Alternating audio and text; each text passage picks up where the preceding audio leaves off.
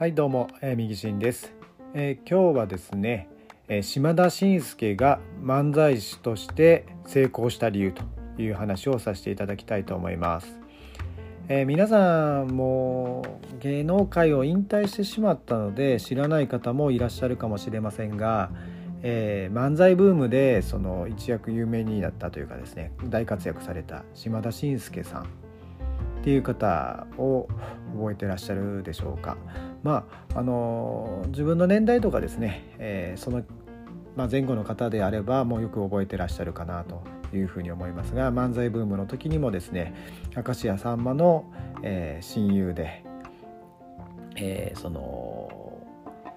ヤンキー漫才がですね一世風靡をして、えー、活躍されたと。でその後はですね、えー、コンビはもう解散したんだと思いますけどもその後司会をやったりとかですね、えー、まあ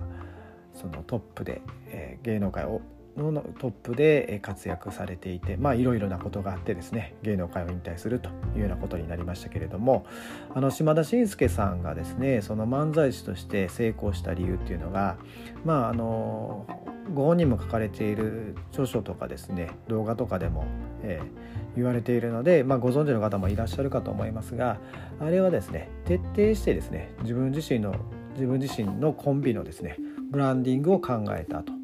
えー、その上でマーケティングをやっていったというようなことだったりするんですよね。なのであの当時のですねその漫才ブームの時にですねどういうふうな漫才が受けているかそういったことをですね徹底的に調査研究してですね島田紳介さんはあのヤンキー漫才を考えられて、えー、それをやっていこうというふうに決めてされたのでうまくいったというところです。まあ、あの当時のその漫才がですねしゃべくり漫才とかそういうふうなまああの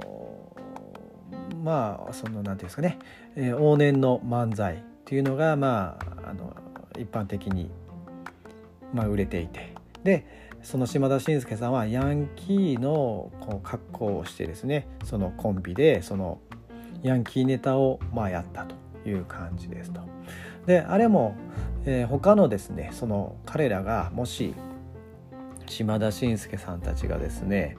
あのヤンキーじゃなくですねしゃべくり漫才でやっていたらそれほど成功しなかったというところだと思います。というのもマーケットとしてはそういうふうなしゃべくり漫才ではもうトップリーダーがいてですねそこを狙ったところでその人たちには勝てないというふうに島田紳介さんはまあ理解してですね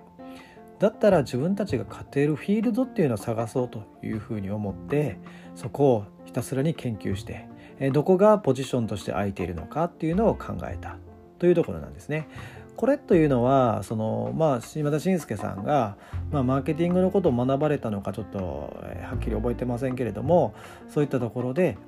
同じとこ戦っても一番になれないんだったら意味がないと。で一番になれるところを探すっていう考え方で、まあ、されたんですがこれはもう完全にビジネス的なセンスというところかなというふうに思います。なので我々もですね一人起業家とかですね、えーまあ、トップリーダーでないようなビジネスその法人で経営されている方はですねその他が一番他で、えー、他のトップリーダーがあるそのポジションポジショニングを取ってやるっていうのは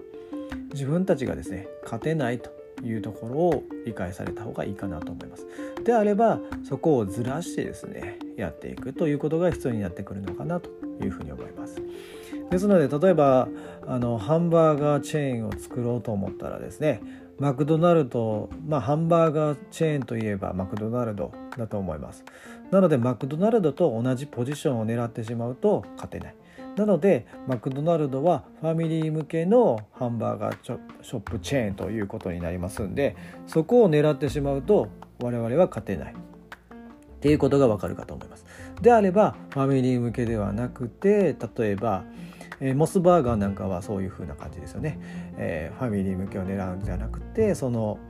えー、手作りで、え高級感あるものを狙ってですね、えやったということですんで、まあ、そこも、まあ、言ったらモスバーガーが取っているのでそれ以外を狙うということを考えていけばいいのかなというふうに思います。ですので今やられているビジネスにおいてもそのトップリーダーとかですね買っているところがあるところをあえて狙いに行くのではなくてそこを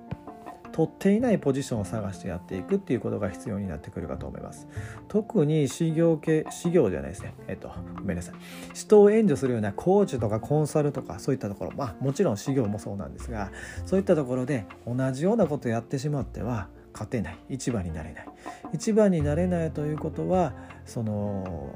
お客さんがですね向こうからやってくるっていうのはなかなか難しくなってくるということになってくるのかなと思いますなのでブランディングを考えるというところではその他との違いですね。そういったところを考えた上でやっていくっていうことが必要になってくるのかなというふうに思います。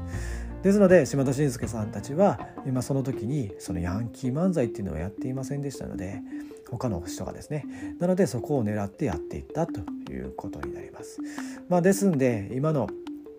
えー、他のですねその若手の漫才師さんもあの、えーあれですね NSC とかでも島田紳介さんの講義を受けた人たち今はもうね今ねあの引退してますんで講義とかやってないですがその当時受けた人たちはそれを考えて自分たちが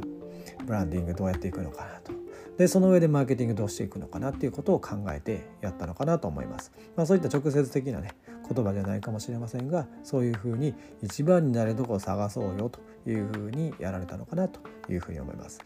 ですんで、えー、我々もそういった一番になれるところを見つけてやっていくということが大事になってくるのかなというふうに思いますんで是非ともですねそういったことで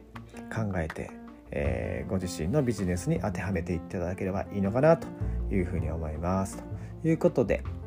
本日は、えー、島田紳介さんが、えー、ビジネスをえー、ま、漫才をですねどういうふうにやっていったかという話から、えブランディングのことをお伝えさせていただきました、えまた今後もですねこういったお話をさせていただきますので是非ですね、え